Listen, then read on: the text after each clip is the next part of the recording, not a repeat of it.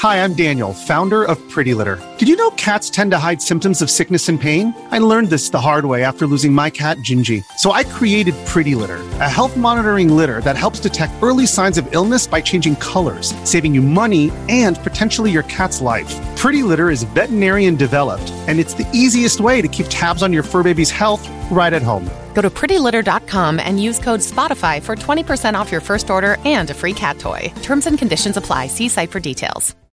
This episode is brought to you by Shopify. Whether you're selling a little or a lot,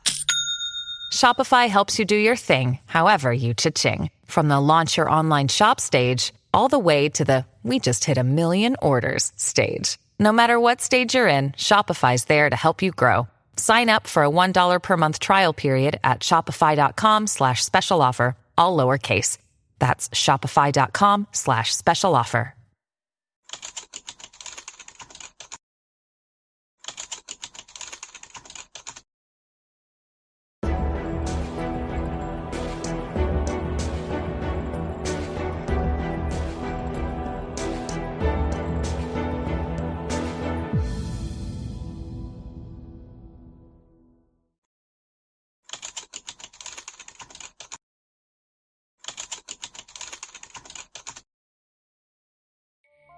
皆さんこんにちは。話題の事件へようこそ。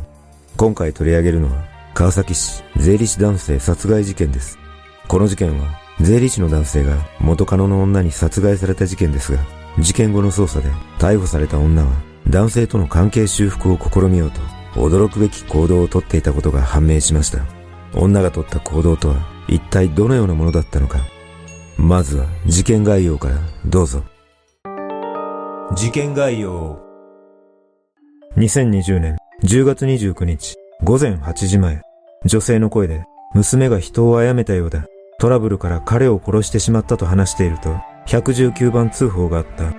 通報を受けて救急隊と捜査員が神奈川県川崎市にあるマンションの一室に駆けつけると腹から血を流して倒れている男性と手に傷を負って倒れている女性を発見した。その後の調べで倒れていたのはこの部屋に住む税理士の男性 S さん。当時35歳と判明し、女性は S さんの元カノで、千葉県浦安市に住む無職の女 T、当時29歳であることが分かった。二人は病院に搬送され、T は軽傷だったが、S さんは搬送先の病院で死亡が確認され、司法解剖の結果、死因は首を絞められたことによる窒息死と分かり、鋭利な刃物で刺されたとみられる深い傷が肺にまで達していたことも分かった。これらの状況から警察は殺人事件として捜査を開始し、T が病院搬送時に S さん殺害をほのめかしていたことや、現場から血のついた刃物が発見されたことから、T が S さんを殺害した疑いが強いとみて、T を殺人と住居侵入の容疑で逮捕した。そしてこの事件は T が美貌だったことからネットを中心に話題となり、なぜこのような事件を起こしたのかに注目が集まる中、捜査が進むにつれ、T の男性に対する異常なまでの執着が徐々に明らかになっていった。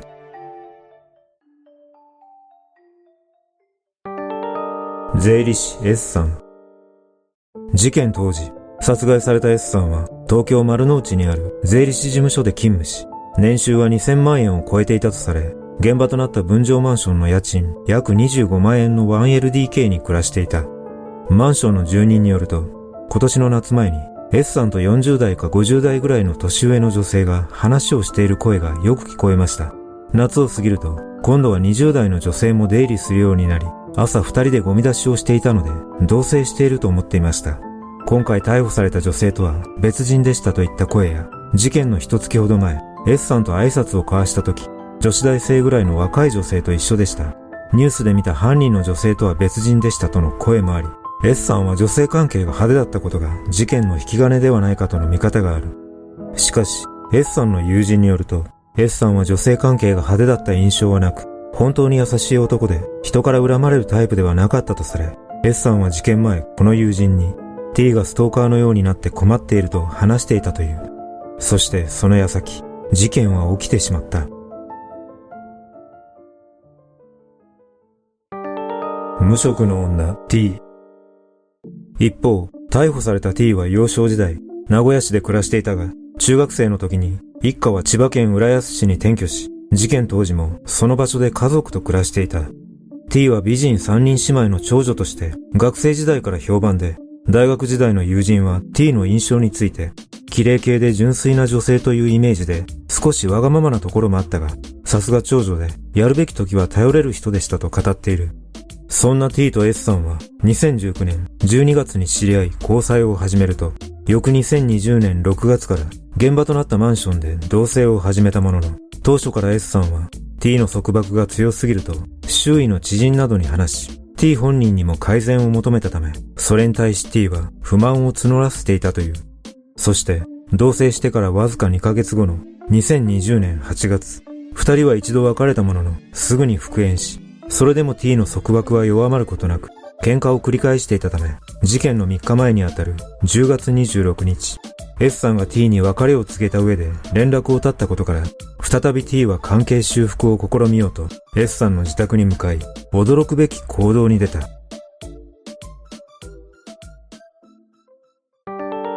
驚愕の犯行。事件前日、10月28日、午前、S さんに連絡を絶たれた T は、S さんの住むマンションに向かうと、鍵をなくした住人のふりをして、鍵業者に玄関の鍵を開けてもらい、勝手に S さん宅に侵入した。その後、T はベランダに置かれていたアウトドア用の刃渡り10センチ以上あるモーラナイフと呼ばれる鋭利なナイフを室内に持ち込み、S さんの帰りを待っていた。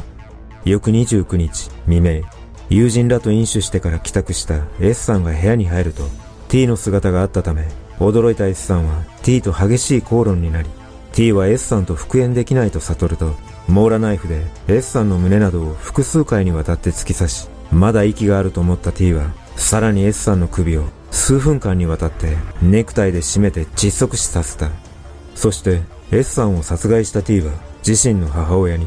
S さんから一緒に死んだら楽になれると持ちかけられたとするメッセージを送信し、その後すぐ今度はトラブルから彼を殺してしまった。自分も死のうと思うと S さんを殺害したことと実をほのめかす電話をした。その後、T の母親から119番通報を受けた消防が T に電話をかけたところ、S さんに刺されそうになったから刺したと T は話していたが、現場に到着した救急隊には、S さんが一緒に死のうと言って刃物を取り出し、実を進めてきたので刺したと食い違いを見せ、さらに T が病院に搬送される際には、交際相手を刺してしまった。自分も死のうと思ったと話し、犯行をほのめかしていたが、警察の事情聴取には殺害していないと T は終始一貫性のない供述をしていた。そして現場の状況などから事件翌日の10月30日、警察は T の容疑が固まったとして殺人と住居侵入の容疑で T を逮捕したが、調べに対し T は侵入も殺人もしていないと容疑を否認するなど、この後に及んでも供述を転々とし、その後起訴された後半での供述に世間の注目が集まった。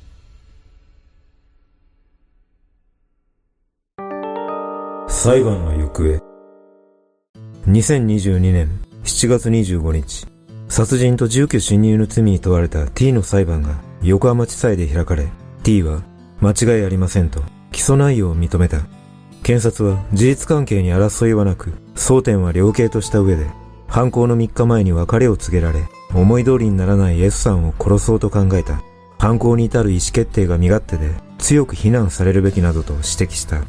そして証言の中で T はナイフで S さんを襲ったにもかかわらず、さらにネクタイで首を絞めた理由について、自分がネクタイで首を絞めて自殺しようと考えていたため、S さんも同じ死に方になるようにネクタイで首を絞めたと不自然な証言をしたため、これについての真相が明かされることはなかった。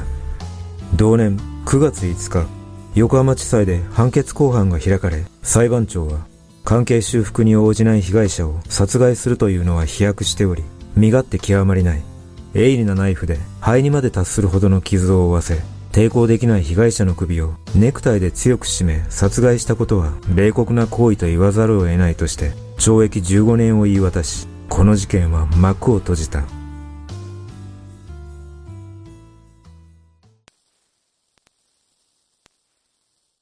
この事件は極めて身勝手な理由で殺害した T が悪いのは当然ですが、私が疑問に感じることは、鍵業者の対応についてです。T は鍵をなくした住人のふりをして開けさせたとされていますが、こんなにも簡単に開けさせることができていることに恐怖を感じます。